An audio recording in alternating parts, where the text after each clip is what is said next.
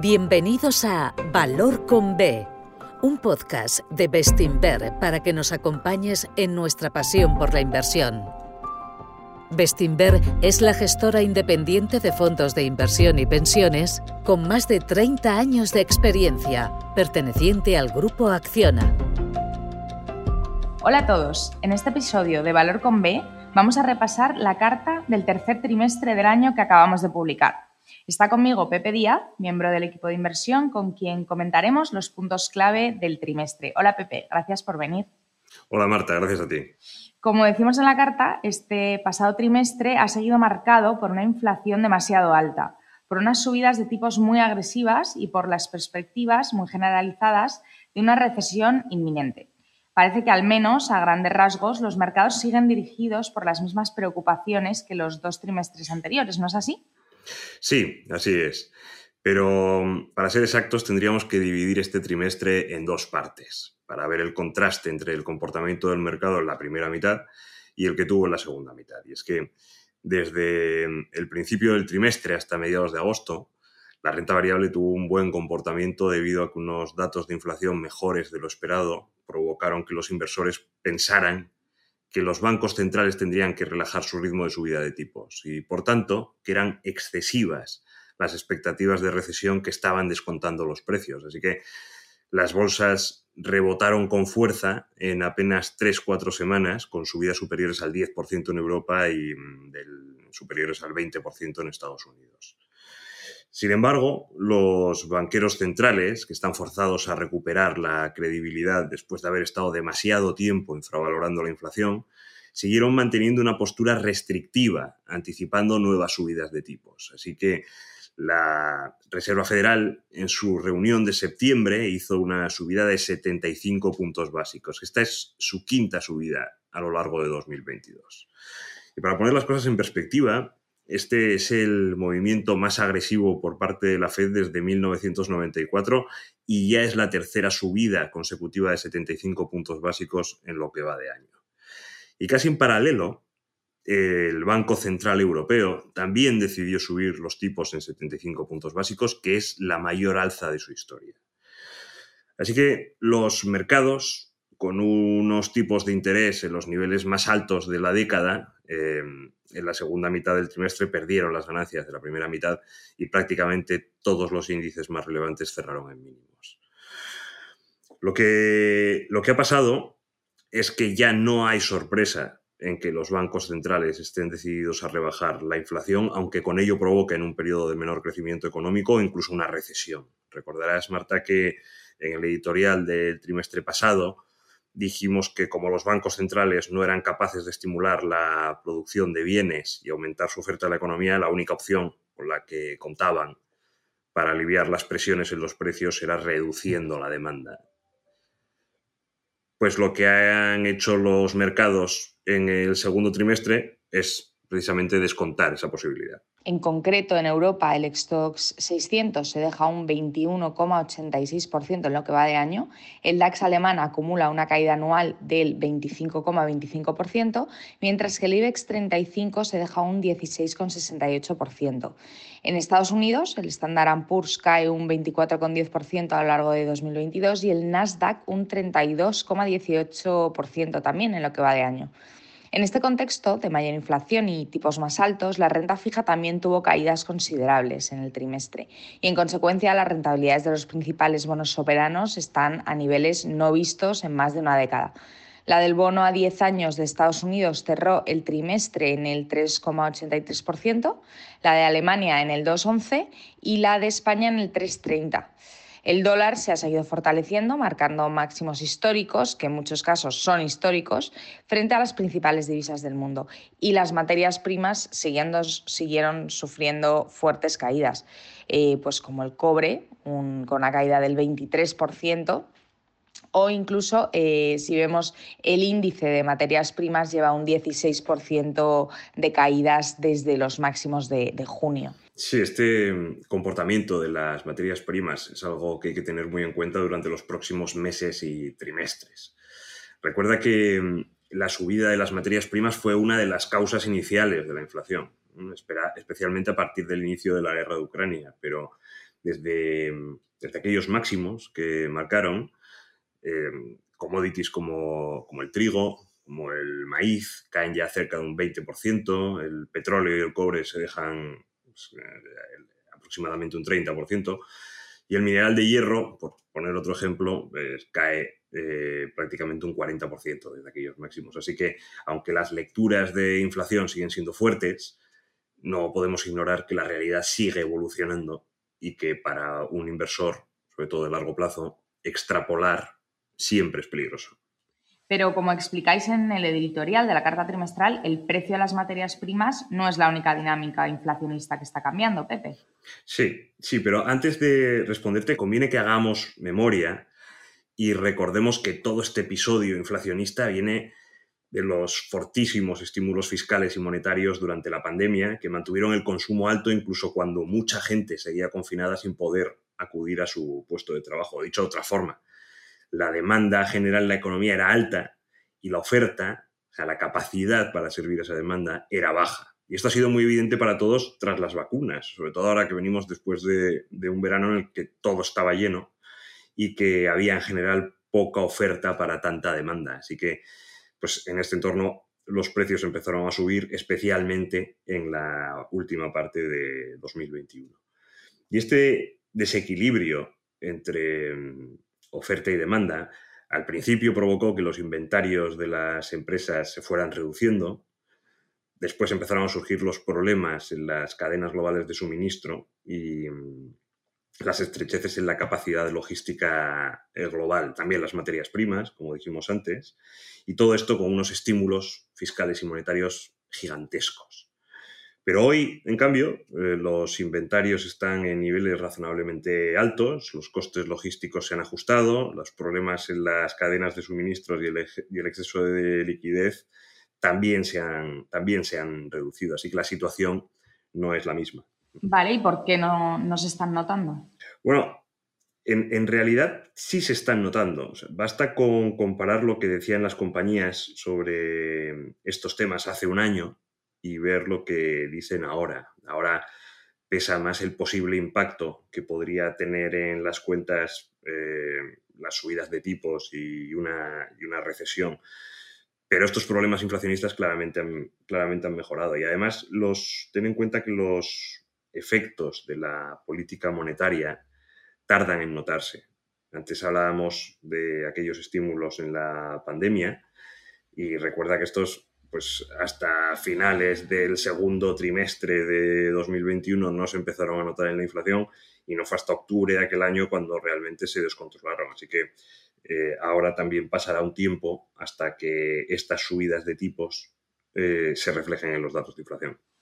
Evidentemente, como dijimos en el podcast del trimestre pasado, el cambio en la política monetaria provocado por la subida de la inflación tiene un impacto en las expectativas de crecimiento económico por parte de los inversores y estas se reflejan en la evolución de las bolsas. Sí, eh, los mercados siempre tratan de anticipar la realidad. No se mueven para reflejar los resultados que están teniendo las empresas hoy, sino los que mm, esperan que tendrán dentro de 6, 12, 24 meses.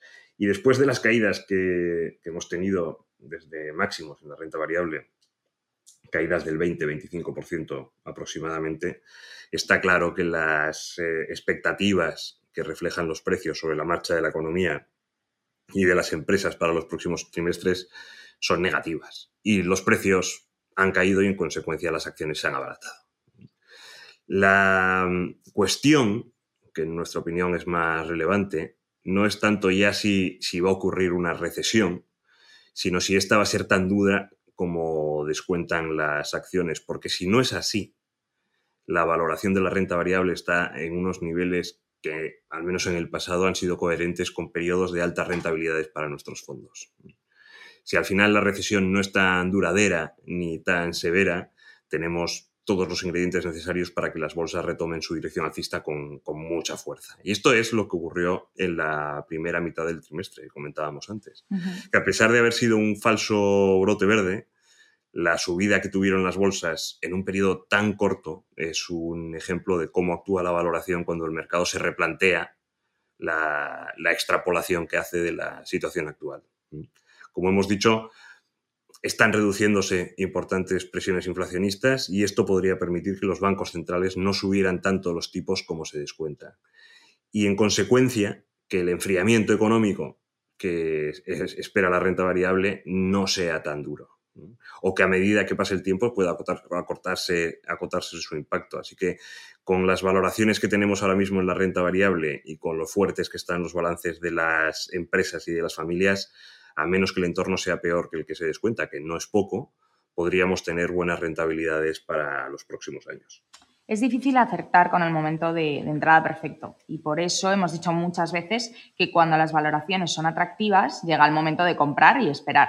Este momento aparece cuando el entorno es negativo, porque entonces las acciones se ponen baratas y ahí se gestan las buenas rentabilidades. Sí, es lo que decíamos antes, de que los mercados anticipan la realidad. Mucha gente le resultaba extraña la subida que tuvo el mercado después de los mínimos de marzo-abril de 2020, eh, en plena pandemia, porque contextualizaban esas subidas en un entorno económico y social espeluznante.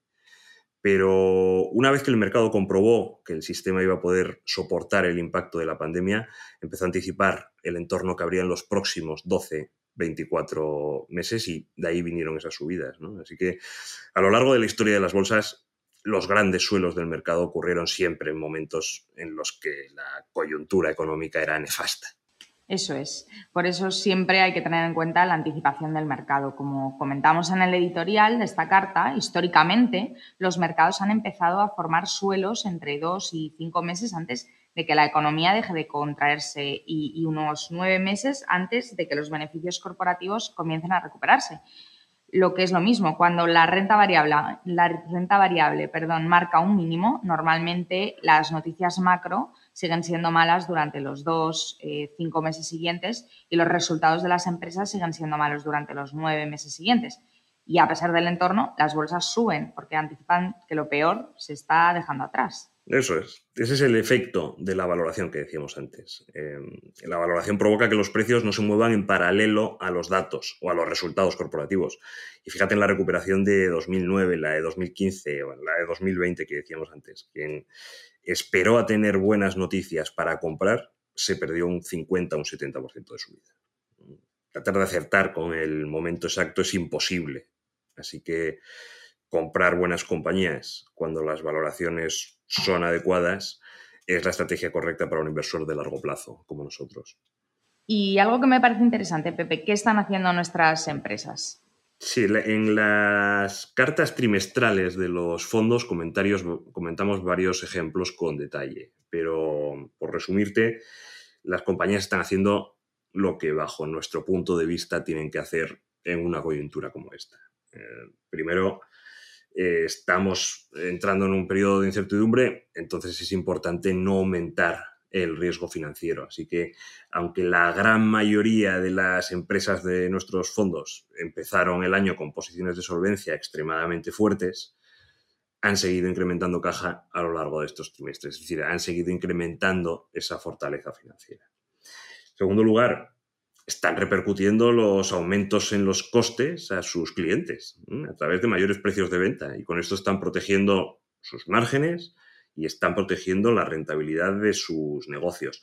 No todas están haciendo esas subidas en paralelo con la inflación, no todas lo están haciendo al mismo tiempo, pero sí es verdad que están siendo capaces de subir los precios a sus clientes y repercutir esas presiones en costes. En tercer lugar, algunas están aprovechando las rebajas que ha habido en las valoraciones de las compañías para adquirir competidores y clientes y de esta forma acelerar su crecimiento a medio y largo plazo.